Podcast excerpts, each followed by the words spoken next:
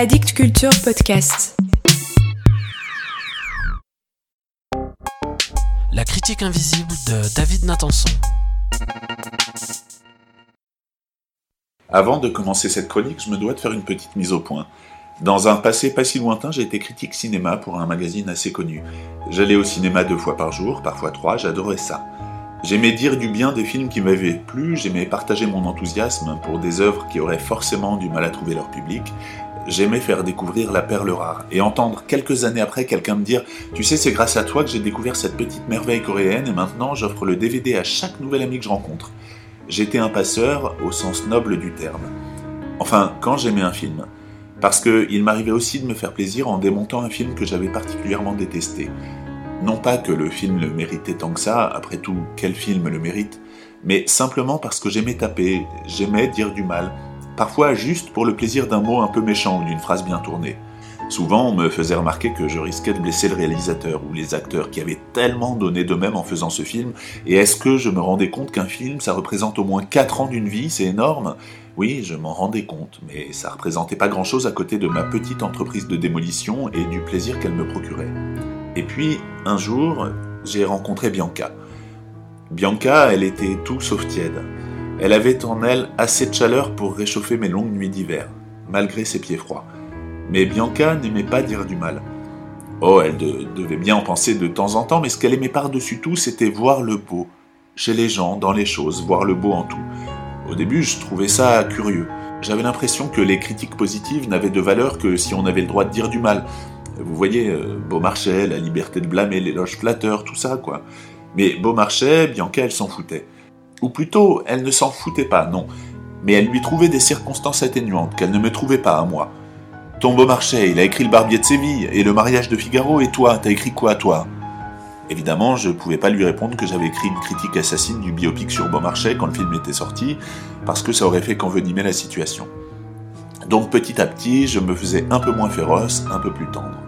Un peu pour plaire à Bianca, bien sûr, mais un peu aussi parce que je commençais à trouver ça moins drôle d'être cruel, et que je me faisais à l'idée que mes colères pourraient trouver des cibles plus intéressantes. Je m'arrondissais en quelque sorte. Et puis, Bianca et moi, on a mis fin à notre belle histoire. D'un commun accord, elle a décidé de partir. Peut-être parce que, à force de m'arrondir, j'avais fini par gommer complètement les angles, et qu'il n'y avait plus grand-chose à quoi s'accrocher.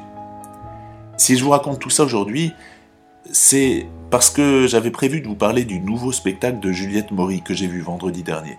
Une création pour quatre comédiens, un danseur et un groupe de rock qu'elle a appelé 33 grammes et quelques éclats. Ça se jouait dans un très joli lieu qui vient d'ouvrir à Champigny-sur-Marne et qui est devenu en quelques mois le nouveau haut lieu de la jeune création française contemporaine. C'est pas très étonnant que la pièce de Juliette Maury ait été programmée là-bas. Juliette Maury, c'est une jeune metteuse en scène de 29 ans qui fait tout avec une précocité qui défie l'entendement. Elle est rentrée à l'école du Théâtre National de Strasbourg alors qu'elle n'avait que 18 ans. Elle est partie travailler à Londres comme comédienne alors que le tout Paris se l'arrachait déjà. Elle est revenue 5 ans plus tard en disant qu'elle avait fait le tour de son métier et que ce qu'elle voulait maintenant c'était écrire et mettre en scène, voire mettre en scène ce qu'elle écrirait. Et ça n'a pas traîné puisque 9 mois après, elle montait sa première création, Percussion de mon désir sans fin. Un truc assez hallucinant, aussi provocateur que malin, qui m'avait remué les tripes comme peu de spectacles avaient réussi à le faire ces dernières années.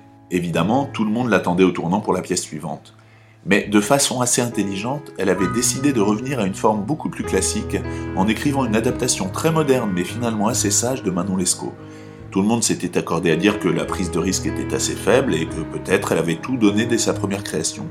Mais le fait est qu'il se dégageait de la pièce et des comédiens un tel charme que personne n'avait eu envie de dire du mal du spectacle. Du coup, on savait pas trop à quoi s'attendre en allant voir ces 33 grammes et quelques éclats. Et d'ailleurs, quand j'ai demandé à des gens de mon entourage qui voulaient venir avec moi, tout le monde a décliné, ce qui fait que je me suis retrouvé tout seul pour aller à Champigny. Quand je me suis installé dans la salle, le groupe de rock était déjà sur scène et avait commencé à jouer.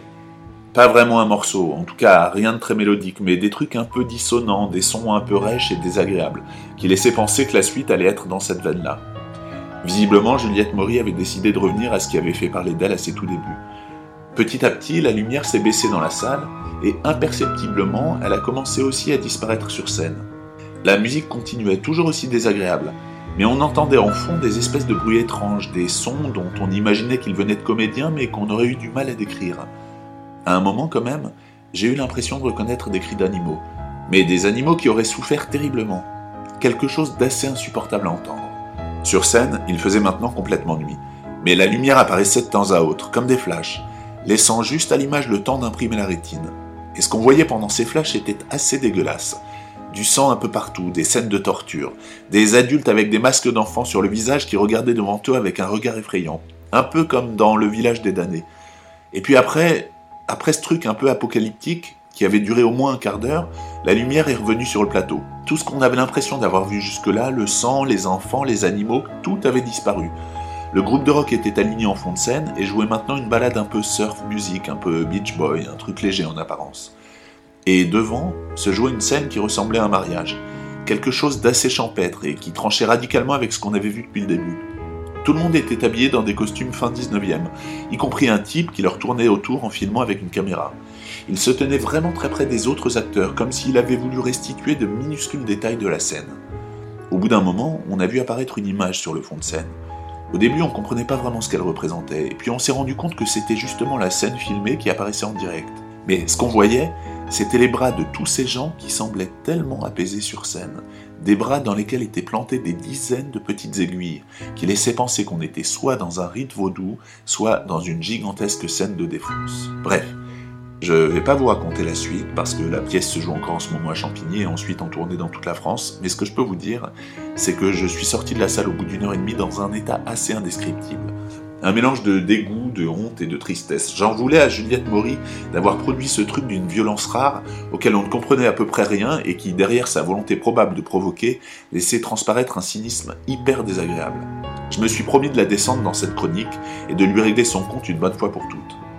Et puis, en rentrant chez moi, j'ai allumé mon ordinateur et je suis tombé sur un mail de Bianca. C'était rien d'important, juste qu'elle retrouvait plus le pull bleu qu'elle aimait bien et est-ce que je pouvais regarder s'il n'était pas chez moi? Évidemment, il était chez moi et je m'étais bien gardé de lui dire, trop content de pouvoir conserver un souvenir de notre histoire. Dans la nuit qui a suivi, j'ai beaucoup pensé à Bianca. Je me suis demandé ce qu'elle aurait pensé du spectacle que j'avais vu. Et puis j'ai repensé à ses 33 grammes et quelques éclats. Et j'ai essayé de faire abstraction du dégoût que j'avais ressenti. J'ai essayé de comprendre ce que Juliette Maury avait pu vouloir dire. Pourquoi elle avait eu envie de nous maltraiter autant. Et j'ai réalisé que tout ce que j'avais ressenti pendant ce spectacle, mais aussi depuis, c'était des choses tellement peu aseptisées, tellement peu en accord avec ce qu'on vivait au quotidien, qu'on ne pouvait que mal les prendre.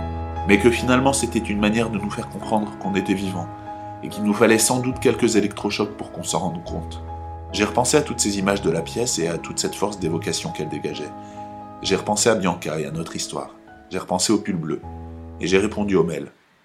Bianca, j'ai dit. J'ai gardé ton pull, mais je te le rendrai pas, parce que je l'aime. La semaine prochaine, je vous parlerai littérature, avec un roman de William Sharin qui vient d'être réédité, Prière de vous essuyer les pieds. À la semaine prochaine.